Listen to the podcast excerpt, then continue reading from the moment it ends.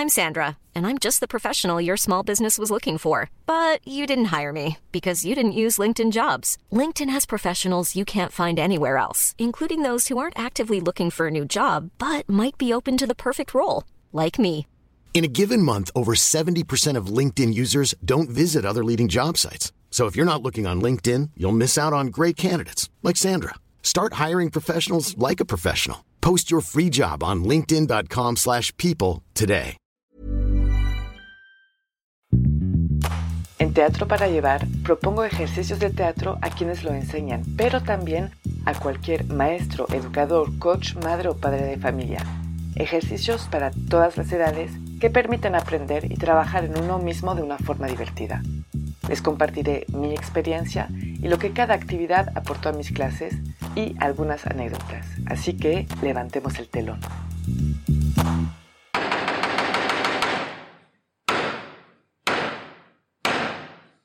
Buenos días, espero que estén bien. Para empezar, les quiero recordar que llevo viviendo en México 14 años, soy francesa, entonces si hay errores y que no entienden, avísenme por favor.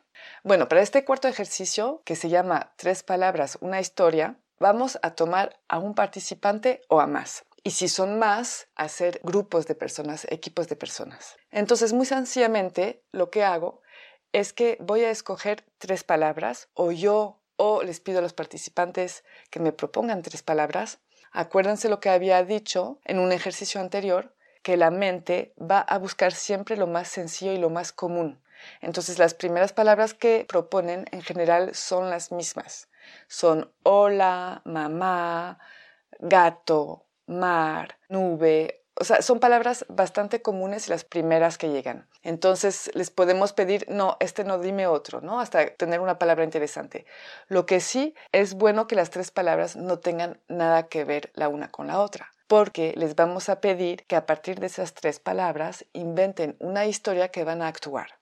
Una vez que tenemos esas tres palabras de una forma o de otra que yo la propuse o que ellos la propusieron, cada grupo de personas, si hay grupos, van a crear una historia corta, no sé, de uno o dos minutos máximo, y les voy a dar cinco a diez minutos, dependiendo de la cantidad de personas que hay en cada grupo, para preparar esta historia que van a actuar.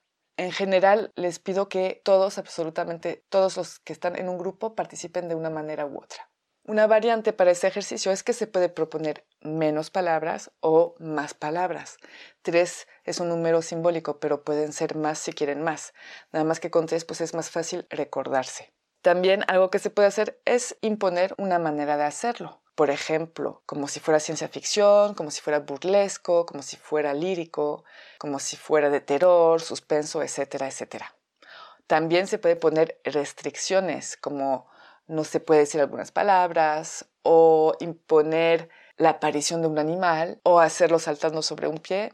No sé si alguna vez han visto un duelo de improvisación, pero es un poco lo que se hace. Les imponemos un tema, pero también restricciones, obligaciones, etc.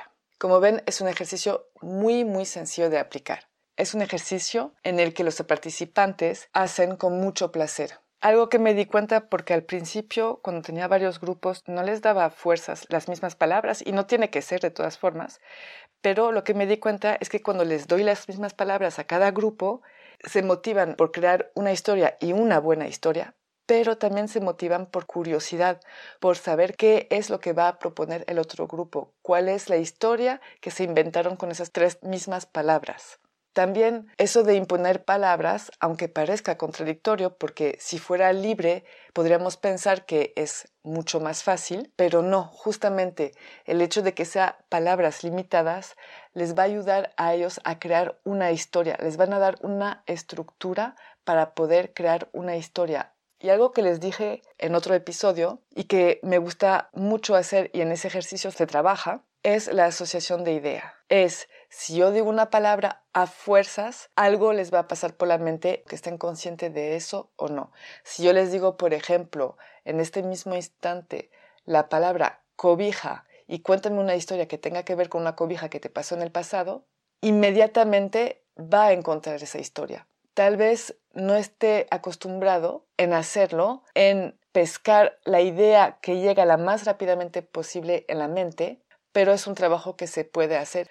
Y como les explicaba en otro ejercicio, que el cerebro puede ser como el closet en el que vamos a abrir para buscar la ropa que vamos a poner y finalmente en general agarramos lo que está arriba y no lo que está detrás, como que nos cuesta. Vamos a escoger la solución la más fácil y la más común, la que utilizamos más. Pues es exactamente igual con el cerebro.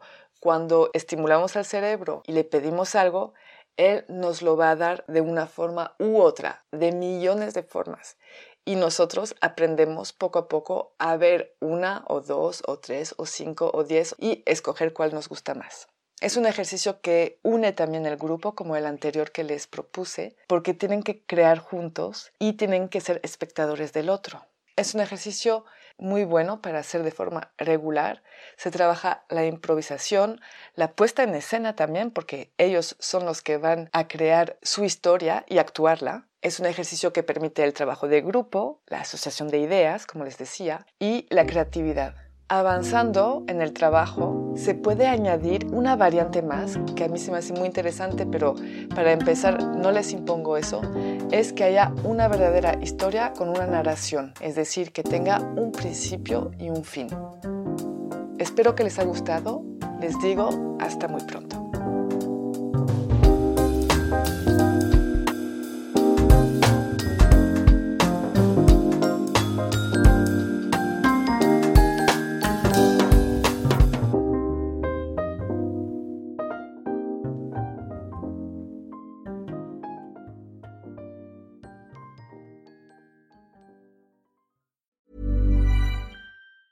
Hi, I'm Daniel, founder of Pretty Litter. Did you know cats tend to hide symptoms of sickness and pain? I learned this the hard way after losing my cat, Gingy. So I created Pretty Litter, a health monitoring litter that helps detect early signs of illness by changing colors, saving you money and potentially your cat's life. Pretty Litter is veterinarian developed, and it's the easiest way to keep tabs on your fur baby's health right at home. Go to prettylitter.com and use code ACAST for 20% off your first order and a free cat toy. Terms and conditions apply. See site for details.